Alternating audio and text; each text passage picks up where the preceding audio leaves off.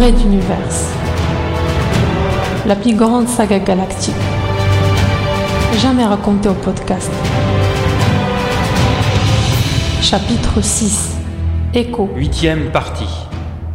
Autour de l'étrange planète Vegas 4, le général Décembre, en réunion secrète avec le politicien Ruta, rencontre un curieux écho-radar qui correspond à un vaisseau spatial d'une conception encore jamais vue sur Materwan. En tentant de le stopper, il perd un de ses chasseurs.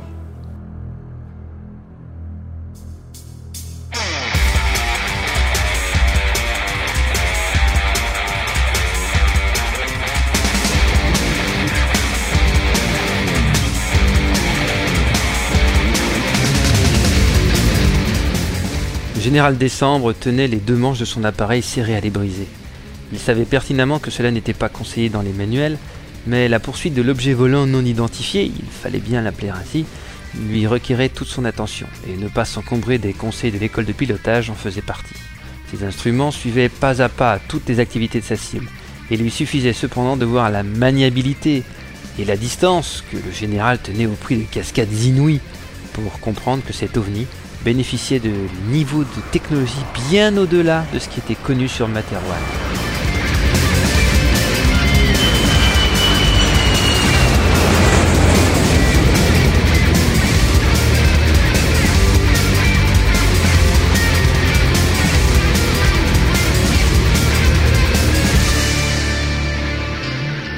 Attention, Aigle 2. Trois fragments rocheux en approche par bâbord. hurla-t-il à l'attention du chasseur numéro 2. Copilote, passez en mode tir discontinu. Et dorénavant, tirez en permanence dès qu'on l'a en visuel. Peut-être qu'une cartouche le touchera. À vos ordres, général, répondit l'homme au siège à l'arrière. Et immédiatement, les deux mitrailleuses aux cartouches explosives traçantes commencèrent leur feu nouveau. Décembre ne pensait pas vraiment qu'il pourrait blesser gravement l'oiseau se faufilant avec grâce et légèreté entre les astéroïdes, comme s'il était en savon dans un pervers jeu aquatique. Par contre, il escomptait au moins insuffler un peu d'espoir à ses hommes en reprenant la main. L'OVNI slalomait entre les astéroïdes, allant jusqu'à se permettre des tonneaux arrière pour contourner un fragment géant, faisant alors face aux chasseurs juste avant de disparaître de leurs yeux. Enfoiré se moque de nous hurla le général. Suivant l'objet par les senseurs du réseau, Décembre engagea son appareil dans un tunnel perçant un rocher immense et en ressortit juste derrière l'objet volant, proche jamais comme il n'avait pu être depuis leur première rencontre.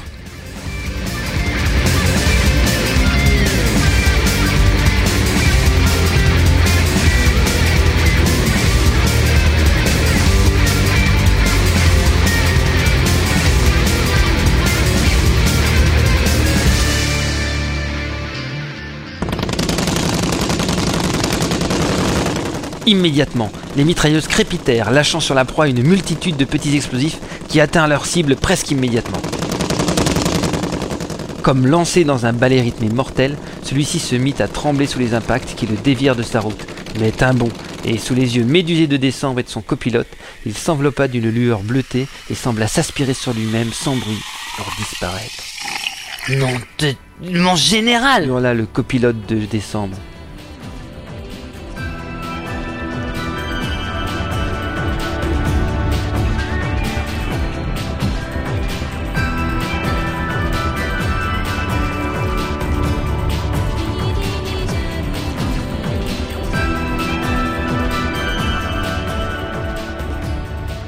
Celui-ci n'en revenait pas. Il avait, probablement comme ses hommes, reconnu une compression dimensionnelle, ou tout du moins une version de celle-ci plus localisée, plus précise, plus petite. Jamais dans l'univers connu on n'avait pu mettre au point ce niveau de miniaturisation. Jamais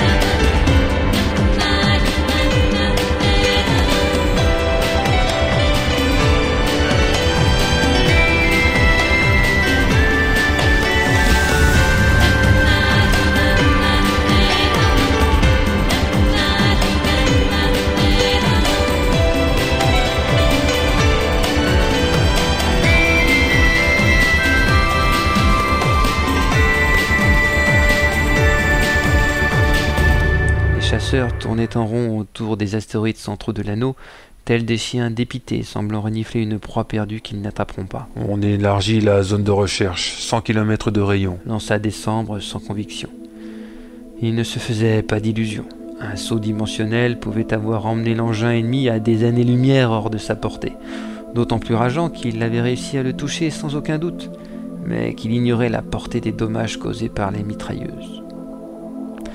Réduisant les gaz, le chasseur lourd s'éloignait lentement du centre de l'anneau de Vegas 4, slalomant entre des astéroïdes de plus en plus petits, contournant des morceaux de glace de lithium bien plus modestes qu'un simple coup de gouvernail permettait d'éviter. Le général était maussade avec un mauvais goût dans la bouche de cette sensation d'échec et de perte qui mettra du temps à passer. Il avait déjà éprouvé cela de nombreuses fois, et de par sa fonction, s'attendait à vivre cette désagréable expérience encore souvent. Mais pour autant, il ne se serait pas attendu à perdre un pilote et un chasseur en poursuite de ce qu'il prenait au premier abord comme un simple satellite espion. D'ailleurs, cela apportait un éclairage inquiétant sur la suite de l'Exode. Allait-il rencontrer d'autres engins de ce genre? Accident isolé ou premier contact avec une autre civilisation? Les implications futures tournaient et s'entrechoquaient dans la tête du général quand il reçut un appel du second chasseur. Aigle 2, Aigle 1, une sorte de filet de matière inconnue flotte dans les terres ici. Comme une fuite d'huile ou quelque chose de semblable. Je poursuis la recherche de son origine. Ici Aigle 1, allez-y tranquillement et soyez prudents. Si c'est l'écho, il peut être d'autant plus dangereux qu'il est touché. On arrive tout de suite.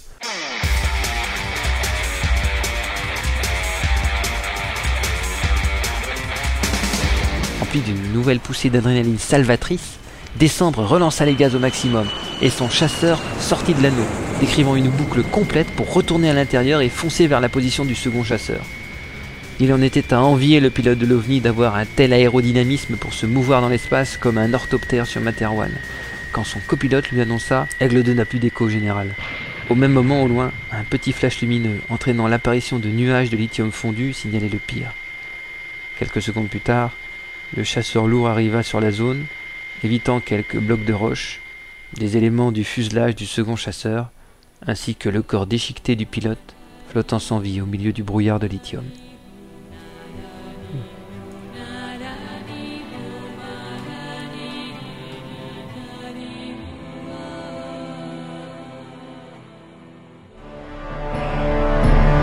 Un raid d'univers. À.